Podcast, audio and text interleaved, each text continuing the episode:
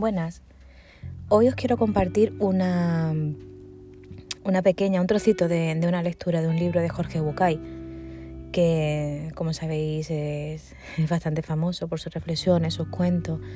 Y mm, a mí sobre todo me, gusta mucho porque hace que cuando lo lees o escuchas alguna de, de sus obras o de su, de su historia, hace que los cimientos tuyos de la cabeza se, se muevan un poquito. Es como una pequeña sacudida, un pequeño terremoto que te hace recomponerte o te hace eh, investigarte, conocerte de, otra forma o pararte a pensar en algo que no, no sabías que podía estar así o no lo veías tú de, esa manera. Eh, sí es cierto que hay una frase que sí me ha gustado mucho que dice, el cambio solo puede producirse cuando somos conscientes de la situación presente. Esto me ha recordado mucho al anterior podcast que hice de mí, de mí hablando conmigo misma o con vosotros, en, hacer el hincapié del momento de ahora. Es verdad que si tú no eres consciente de algo que está pasando, sea bueno, sea malo, sea neutral, no, no vayamos a etiquetarlo todo, no puedes hacer nada, o sea, no, no puedes cambiarlo, no puedes modificarlo, no puedes no sé, no puedes intervenir para, nada en eso. Entonces, eh, no sé, me gusta, esa frase me gusta, un poquito como de despertar. Ahora, si me permitís, os voy a, leer, como he dicho, ese trocito de, de un pequeño libro de, de Jorge Bucay, ¿vale? Que se llama Cuentos para pensar que os lo recomiendo a, varios, la verdad. Y espero que, que os mueva un poquito esos cimientos. A mí, a mí la verdad que me lo está moviendo.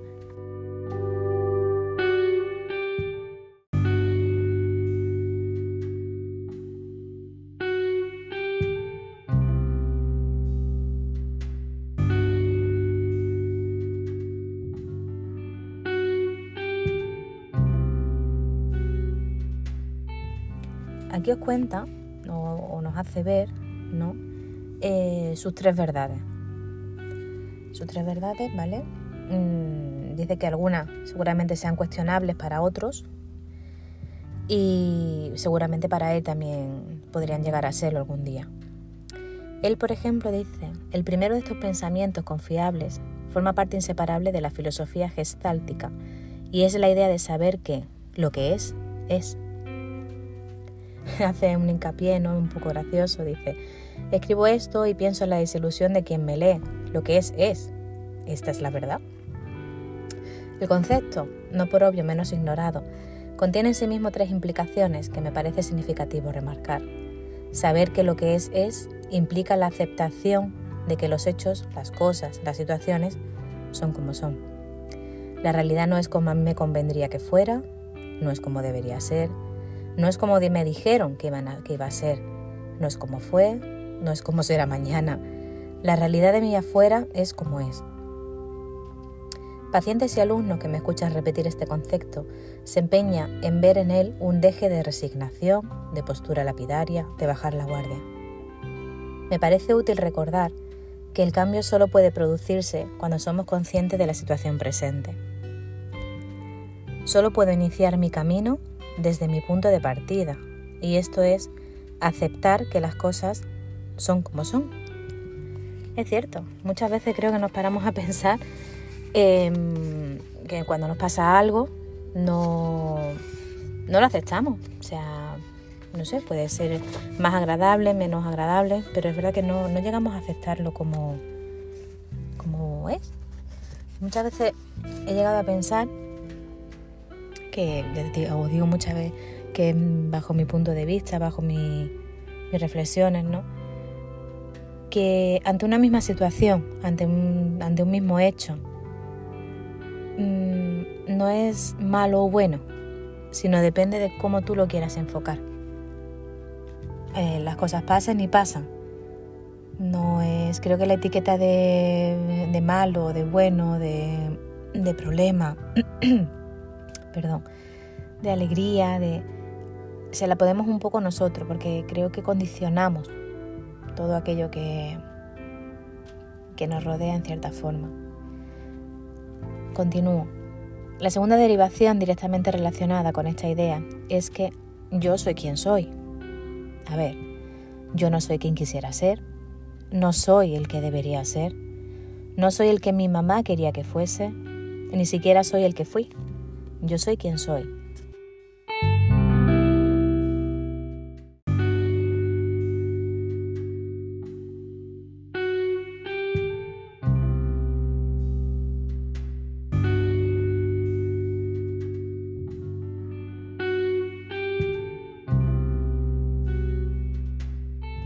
De paso, para mí, toda nuestra patología psicológica proviene de la negación de esta frase. Todas nuestras neurosis empiezan cuando tratamos de ser quien no somos. Eh, lee también un pequeño, hace un pequeño, una pequeña anotación. Dicen, déjame que te cuente, escribí sobre el autorrechazo. Todo empezó aquel día gris en que dejaste de decir orgulloso, yo soy, y entre avergonzado y temeroso bajaste la cabeza y cambiaste tus palabras y actitudes por un pensamiento. Yo debería ser... Y si es difícil aceptar que yo soy quien soy, cuánta más difícil nos es a veces aceptar la tercera derivación del concepto lo que es es. Es decir, tú eres quien eres. No es tú no eres quien yo necesito que seas. Tú no eres el que te fuiste. Tú no eres como a mí me conviene, tú no eres como yo quiero, tú eres como eres. Aceptar eso es respetarte y no pedirte que cambies. Hace poco empecé a definir el verdadero amor como la desinteresada tarea de crear espacio para que el otro sea quien es. Esto es muy bien, yo lo veo muy, muy bonito. Esta primera verdad es el principio, en sus dos sentidos de primero y de primordial, de toda relación adulta. Se materializa cuando yo te acepto como tú eres y percibo que tú también me aceptas como yo soy. Creo que esta última frase hace como, no sé, sintetizaría muy bien o resumiría muy bien lo que sería una relación de pareja. Sana, ¿vale? Porque hay relaciones de pareja que no, son sanas, pero de pareja y de mil tipos de relaciones creo que sería una buena base, un buen cimiento para empezar.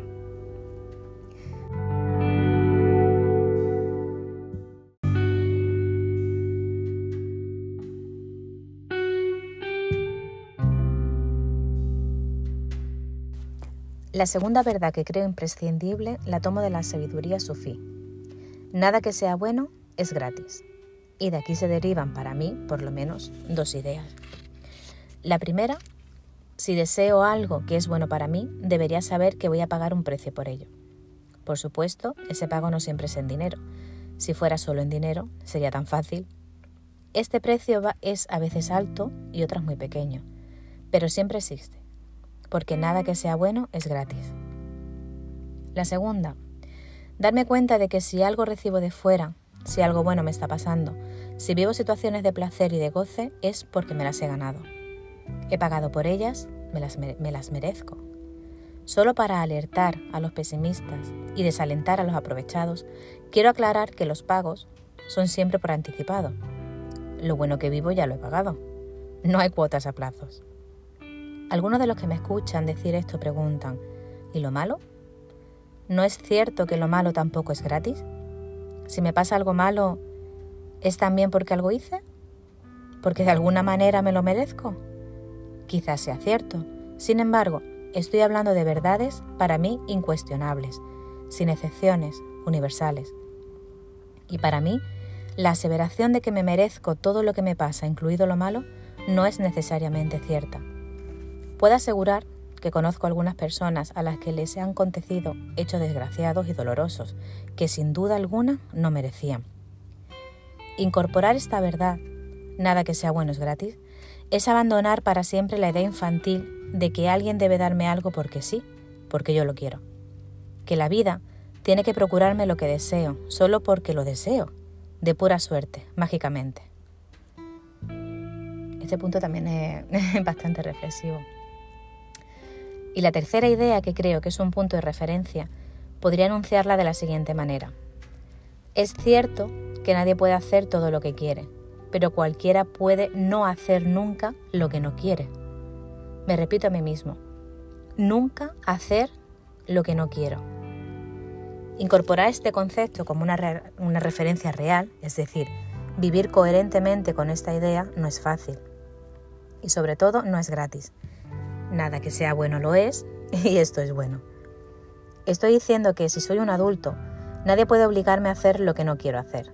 Lo máximo que puede pasarme en todo caso es que el precio sea mi vida. No es que yo minimice este coste, pero sigo pensando que es diferente creer que no puedo hacerlo a saber que hacerlo me costaría la vida. Sin embargo, en lo cotidiano, en el pasar de todos los días, los precios son mucho más bajos. En general, lo único que es necesario incorporar la capacidad de renunciar a que algunos de los demás me aprueben, me aplaudan, me quieran. El coste, como a mí me gusta llamarlo, es que cuando uno se atreve a decir no, empieza a descubrir algunos aspectos desconocidos de sus amigos. La nuca, la espalda y todas estas otras partes que se ven solo cuando el otro se va. Estas tres verdades son para mí ideas montaña, ideas río, ideas estrella. Verdades que continúan siendo ciertas a través del tiempo y de las circunstancias. Conceptos que no son relativos en determinados momentos, sino verdaderos en todos y cada uno de los instantes en que sumados solemos llamar nuestras vidas. Yo, sinceramente, el concepto de las tres verdades de Bukai, la verdad que, como os he dicho antes, es un poquito un meneillo de cabeza. Es como, no sé, otra forma diferente de ver algo está ahí, que realmente siempre está ahí, porque tu vida siempre está, pero no, no la aprecias o no paras a, a, pensar eso. Por ejemplo, el último concepto de la última verdad no me lo había planteado. a ver, no voy a hacer nunca algo que no quiera, eso seguro. Pero no me, lo había, no me lo había planteado como una verdad absoluta para mí, para incorporar a, a mi día a día, no sé, lo era lo he dado por hecho de que siempre está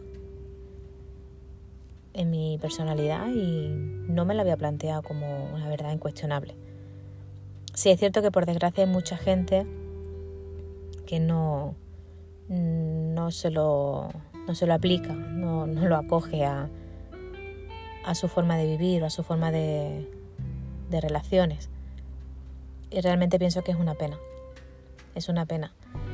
Porque en el momento en el, en el que hacemos algo que no queremos, bien por compromiso, bien por no quedar mal, bien, no sé, eh,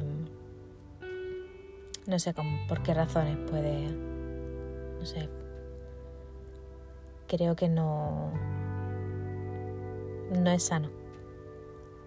Diciéndolo un poquito así más profundamente, no es sano para el alma, ¿no? Aunque el concepto de alma sea también muy relativo y podamos hablar largo y tendido, ¿no? Diferentes conceptos, diferentes... Ya os dije que esto es, este proyecto que empecé es porque creo y me he dado cuenta a lo largo de los años que hay tantas formas diferentes de ver la vida tantas, tantísimas. La misma idea que, que así a voz de pronto puedes pensar que todo el mundo la tiene estipulada de, de, tal forma. No, no, no es así. No es, tú puedes pensar que todo el mundo lo hace de una manera, como tú, como tú lo crees, como tú. Y realmente no.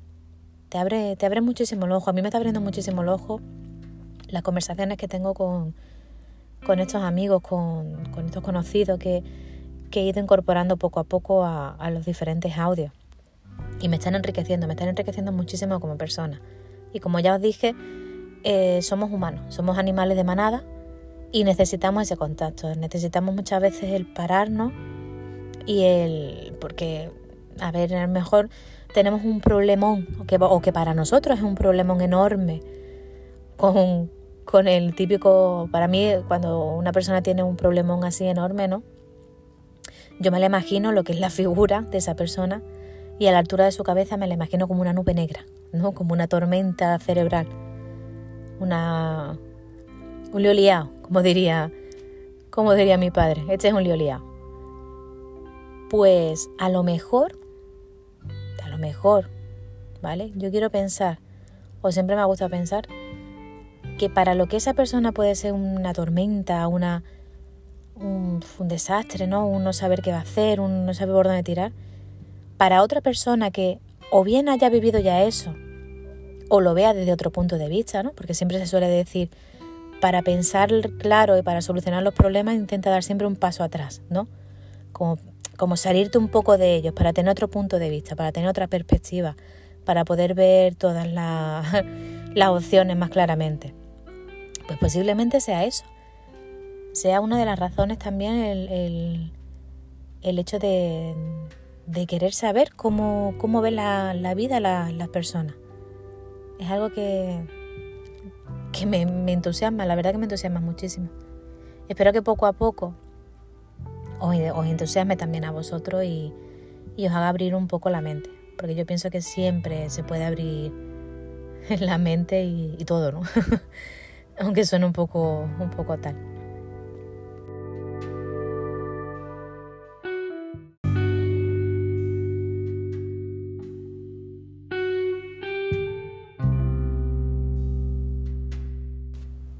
En lo referente a las tres verdades, es verdad que, mm, que también define, ¿no? Las verdades montaña serían aquellas que para poder construir nuestra casa sobre una base sólida, las verdades río para poder calmar nuestra sed y para navegar sobre ellas en la búsqueda de nuevos horizontes. Y la verdad es estrella para poder servirnos de guía aún en nuestras noches más oscuras. Espero que, mm, que yo lo voy a intentar, por lo menos voy a ver cuáles son mis verdades montaña, cuáles son mis verdades río, mis verdades estrella, para volver a, a conocerme un poquito más, un poquito más conmigo misma. pues os animo a hacerlo también. La verdad que esta mañana sí estuve hablando con, con un amigo, conocido, la verdad que lo conozco hace muchos años, y em, estamos pendientes, ¿no? Estamos pendientes de, tener una charla. Eh, seguramente la haré con, con él y con otra amiga también de muchísimos años, porque son un tipo de personas que creo mm, no sé, a ver, no quiero generalizar, no quiero encasillar, ¿no? Pero que socialmente y inconscientemente es como, no sé, lo dejamos un poco como ahí, no, que no terminan de encajar, ¿no? Y a mí no me gusta pensar que, no, que tengas que tener un tipo de vida estipulado para encajar en la sociedad. Ni en la sociedad ni en el mundo, ¿vale? Para mí el mundo es enorme, enorme.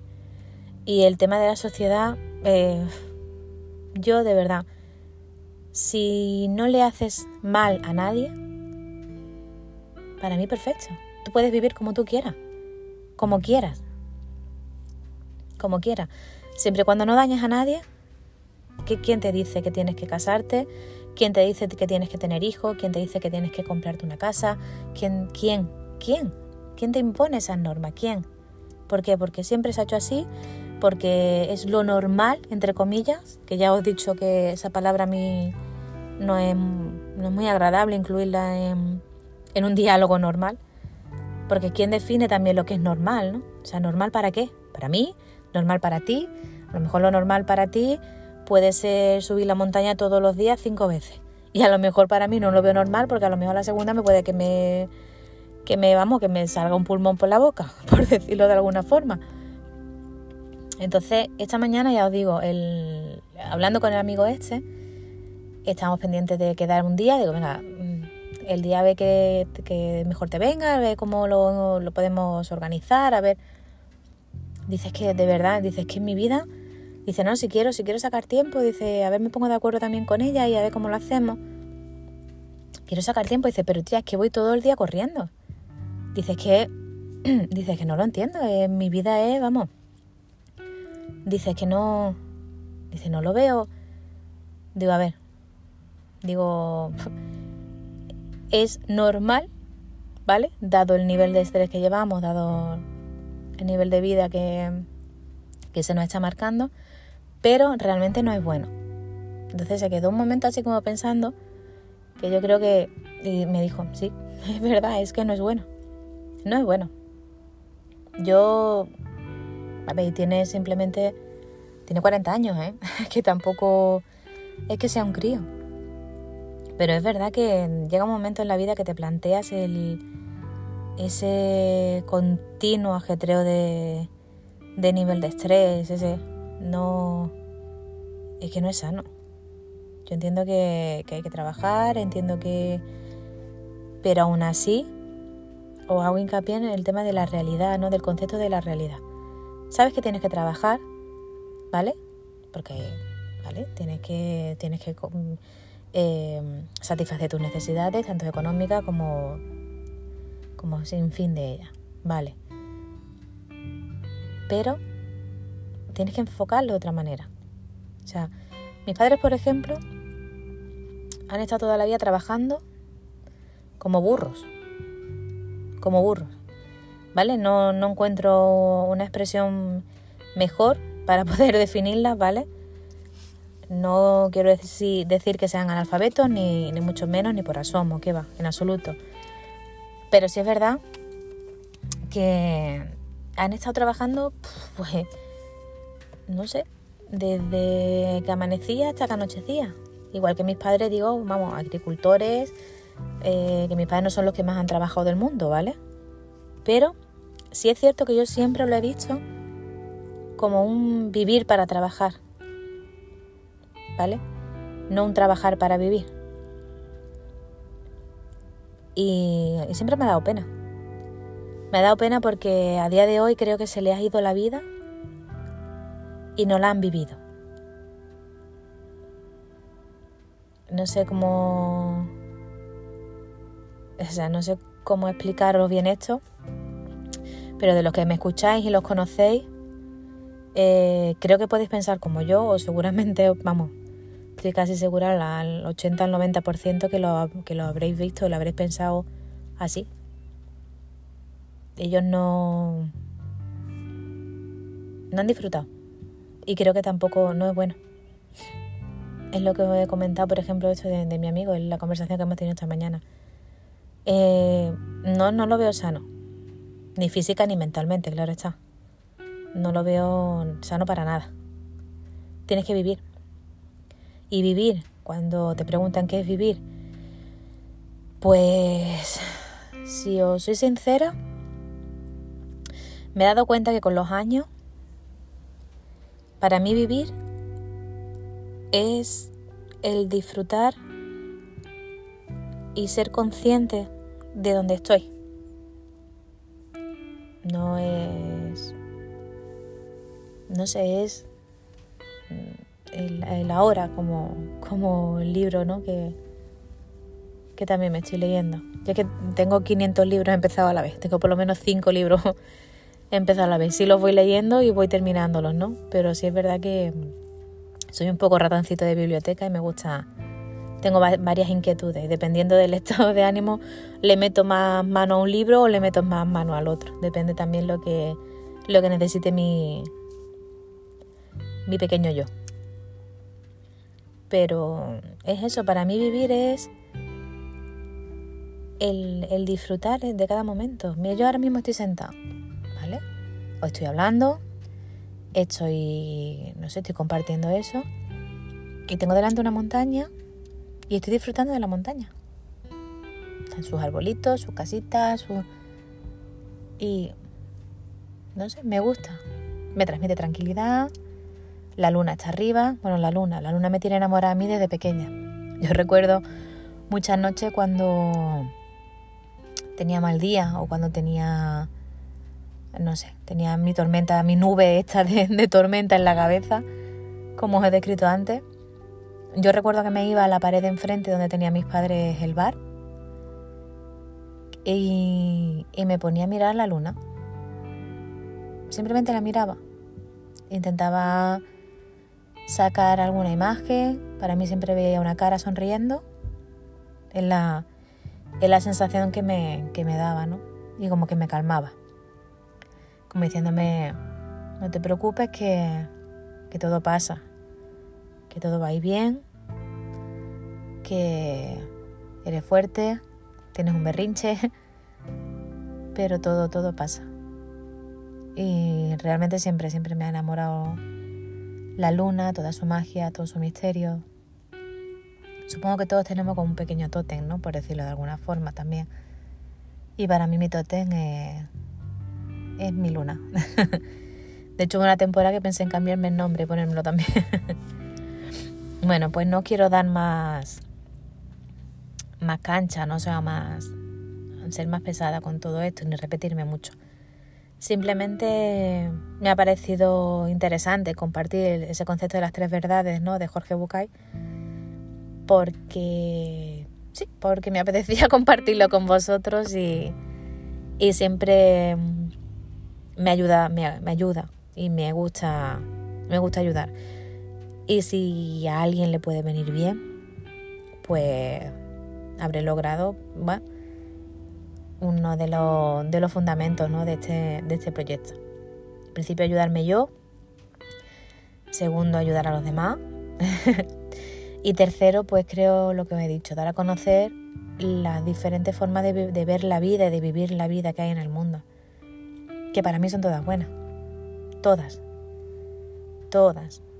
Miles, vamos. Todas. Eh, hay una frase que yo soy yo con mi circunstancia, pues lo veo así. Es muy fácil muchas veces opinar alegremente de, de mil cosas, ¿no? De mil historias sobre la gente y de hecho tenemos esa mala costumbre, ¿no?